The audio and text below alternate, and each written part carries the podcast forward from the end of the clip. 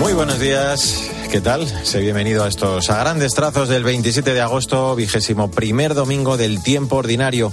Hoy Jesús pregunta a los apóstoles sobre lo que la gente opina de él y solo Pedro tiene la respuesta acertada y verdadera, tanto que el Señor le dice, eso no te lo ha revelado nadie de carne y hueso, sino mi Padre que está en el cielo.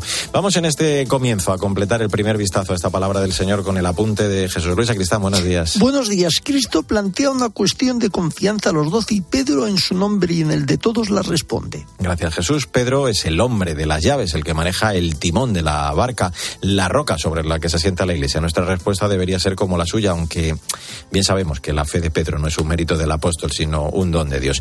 Así comenzamos en este cuarto y último domingo de agosto en Cope a grandes trazos.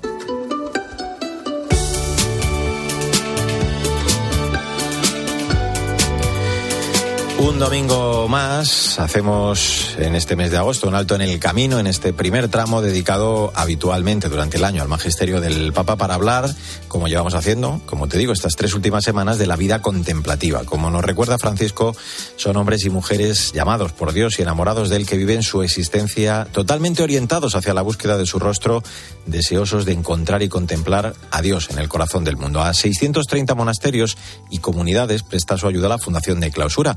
Bueno, pues esta semana la llamada es desde el convento de la comunidad de Carmelitas del Monasterio del Sagrado Corazón de la Virgen de Gracia en Caudete, en Albacete. Nos lo cuenta un domingo más la responsable de comunicación de esta fundación, Blanca de Ugarte. Buenos días. Buenos días, Mario. La comunidad quiere rehabilitar una casa situada junto al monasterio para poder acoger a chicas que se plantean la vocación carmelita. Sor Josefina Marco Navarro es priora de la comunidad. Queremos pediros ayuda para arreglar la casa que tenemos al lado de nuestro monasterio, dedicado al corazón de Jesús y de la Virgen de Gracia.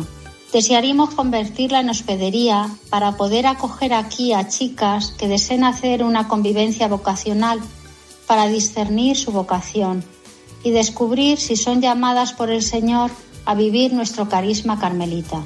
Además, habilitar esta casa nos permitirá acoger a personas que deseen compartir con nosotras unos días de retiro, silencio y meditación, lo que nos podría proporcionar una fuente de ingresos. Si quieren enviar un donativo a esta comunidad de carmelitas de Caudete Albacete, entren en la web de la Fundación de Clausura, www.declausura.org.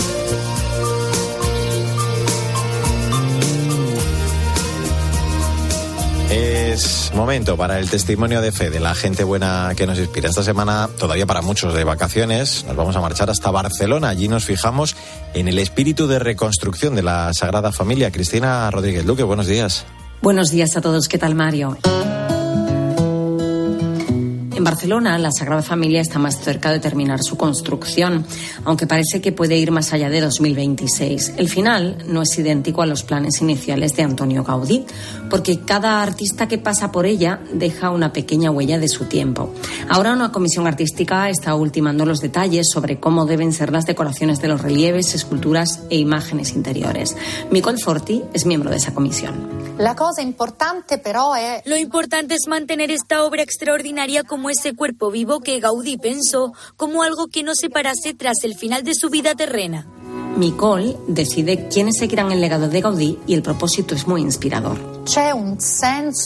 Debe haber un sentido de asombro en cuanto pongamos el pie dentro. Entrar en una gran basílica, una iglesia o una gran catedral no puede dejarnos indiferentes. No puede ser como atravesar la puerta de un negocio o de una oficina. No. Debe ser algo que nos haga caminar más despacio, pero al mismo tiempo que nos empuje adelante. Me llama y me acoge. Forti piensa que la Sagrada Familia debe ser un templo abierto también a quienes no creen. Su belleza y el recogimiento puede también conducirles a Dios. Tanto, la prima cosa que bisogna... Lo primero que debe ofrecer un templo es las puertas abiertas, no poner jamás límites ni obstáculos. Para esta comisión, la Sagrada Familia de Barcelona es una plegaria de piedra que Gaudí quiso que acabaran los que llegaran tras él. Buen domingo y hasta la semana que viene. Mario Alcudia. A grandes trazos. Cope. Estar informado.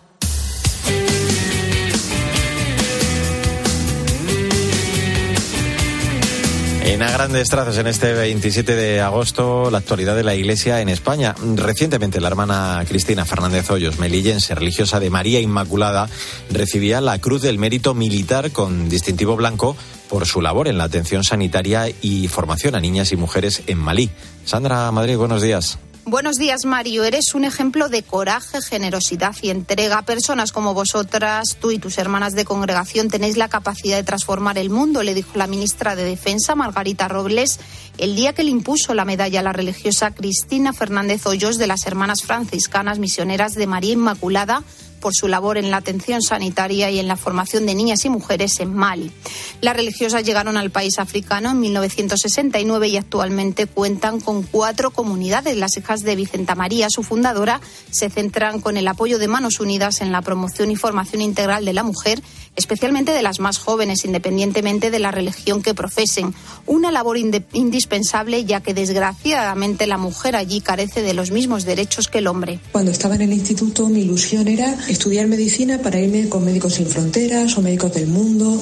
Para mí la medicina es una vocación concreta. Yo con el Cristo que me he encontrado es el Cristo médico. Puedo decir que la medicina y mi vida consagrada es una única vocación. Lo que hago es prestar un servicio en el centro de salud en Culicoro, que es un pueblo. Normalmente lo que está sobre el papel es que lunes y miércoles paso consulta de medicina general y los martes suelo hacer más ecografía obstétrica. Recordamos aquí las palabras que dijo Cristina Fernández el día que le entregaron la distinción. El amor se debe poner más en las obras que en las palabras.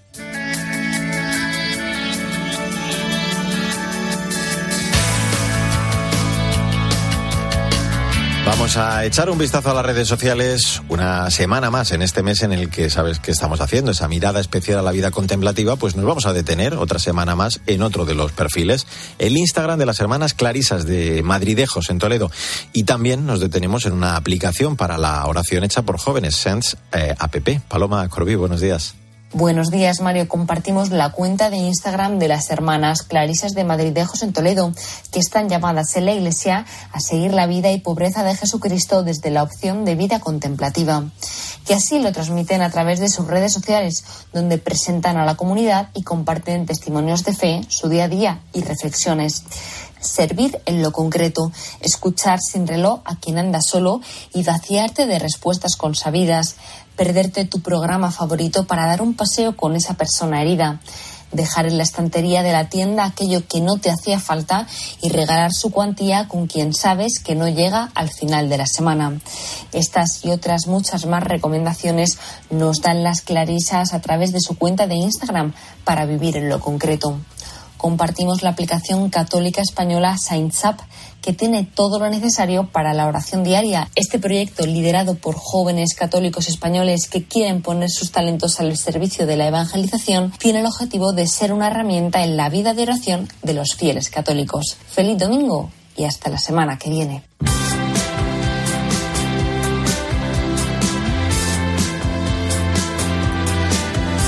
A grandes trazos, la literatura, como siempre, con la selección de la directora de proyectos de Literocio, Maika Rivera, que este cuarto y último domingo de mes nos recomienda La vida, un tiempo para amar, de Carlo de Marchi, editado por Rialp. Una excelente obra para prepararnos a la vuelta a la vorágine y a las prisas de la vida diaria. Meditaciones para gente como nosotros, con prisa, que animan a orar con el Evangelio y así buscar y hablar con Dios en nuestra vida cotidiana. Buenos días, Maika. Buenos días, Mario. Carlo de Marchi firma esta publicación sumamente práctica, ideal para este tiempo estival que aún nos queda, tanto por formato como por enfoque.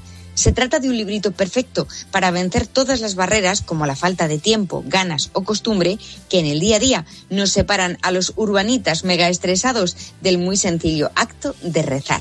Este sacerdote italiano sabe detectar con mucha astucia y sagacidad todas las trampas de la prisa, que es el gran problema de nuestro tiempo, para dar ese empujoncito necesario que nos ayude a instaurar y blindar la oración en la rutina cotidiana. Carlo de Marchi nos anima a hacerlo partiendo del Evangelio.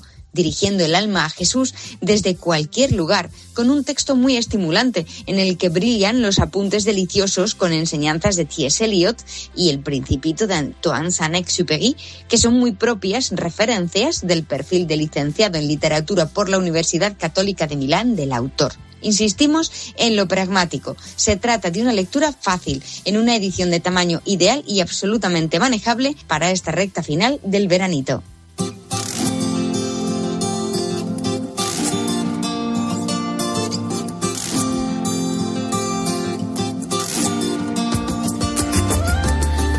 Es 27 de agosto y es tiempo para la actualidad de la Iglesia en el mundo. Hoy vamos a viajar hasta una misión permanente en la República Centroafricana, en concreto la Sociedad para las Misiones Africanas, que lleva ya medio siglo acompañando a los pigmeos. Esteban Pítaro, buenos días. Muy buenos días, Mario. Muchos jóvenes estarán volviendo de su misión por estos días, de su misión de verano. Hoy te invito a una misión más permanente, en este caso en el suroeste de la República Centroafricana, en Monasao, con los pigmeos Bayaca. La agencia Fides nos contaba estos días de la misión de los padres de la Sociedad para las Misiones Africanas con los pigmeos, uno de los grupos misioneros en la República Centroafricana.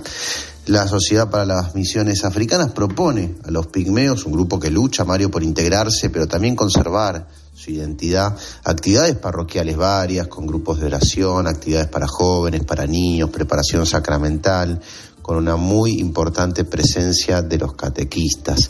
Se trata de una misión en cuatro parroquias, Mario, que cubre otras tantas aldeas y acompaña a los pigmeos desde hace casi 50 años, 48 años, acompañando su progresivo asentamiento, dejando la vida nómade detrás.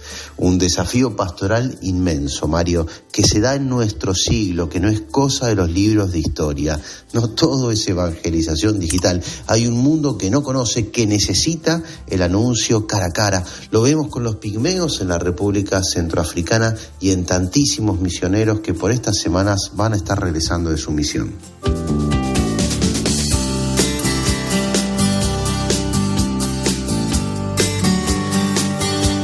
¿Y vosotros?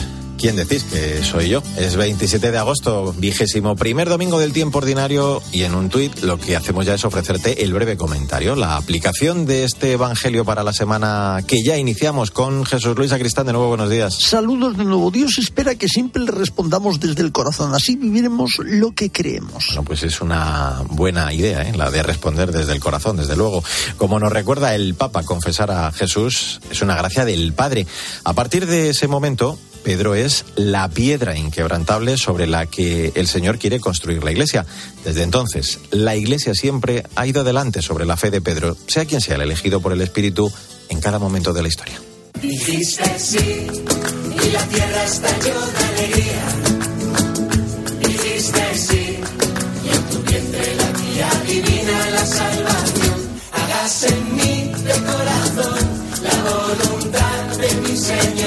Dijiste, sí, es el tema que escuchamos y que Luis, el padre Luis Poveda Talavera lanzó el mes pasado una canción que interpreta con el coro de la parroquia de la Anunciación de Nuestra Señora de Somosaguas en Madrid y que es una alabanza a la Madre de Dios. Hola, Victoria Montaner. Hola, Mario. Se trata de un sencillo que, que transmite una enorme alegría y esperanza. El padre Luis fue ordenado sacerdote en mayo de 2018 con 34 años y desarrolla ese ministerio incardinado en la prelatura del Opus Dei en la zona de Alcorcón. Hasta entonces había sido profesor de literatura en el colegio El Prado. Desde su infancia Mario sintió una fuerte inclinación por la música que aprendió de manera informal de sus hermanas. Sin embargo, hoy se sirve de ella como un medio para evangelizar y dar a conocer su pasión por Cristo. Compone canciones de las que habla del amor de Dios y su misericordia, pero también de las dificultades que nos presenta la vida cotidiana, plegada de dudas y de contratiempos. Disfruta de que la gente sea muy libre y tremendamente diferente, y así lo expresa con sus temas. Ha editado ocho álbumes y 24 sencillos que podéis encontrar en Spotify y en YouTube. Además, es súper activo en, en Instagram. Bueno, pues hay que seguirle, claro que sí, al padre Luis. Pues venga, vamos con la frase del día. De San José María Escriba de Balaguer. Procura que donde estés haya buen humor, esa alegría que es fruto de la vida interior. Pues llenemos de buen humor toda esta semana, por ejemplo, hasta el domingo que viene. Hasta entonces, Mario. Adiós, Jesús Luis Acristán. Hasta el espejo. En el control técnico estuvo Marcote, que tengas un feliz día y hasta el domingo que viene, si Dios quiere.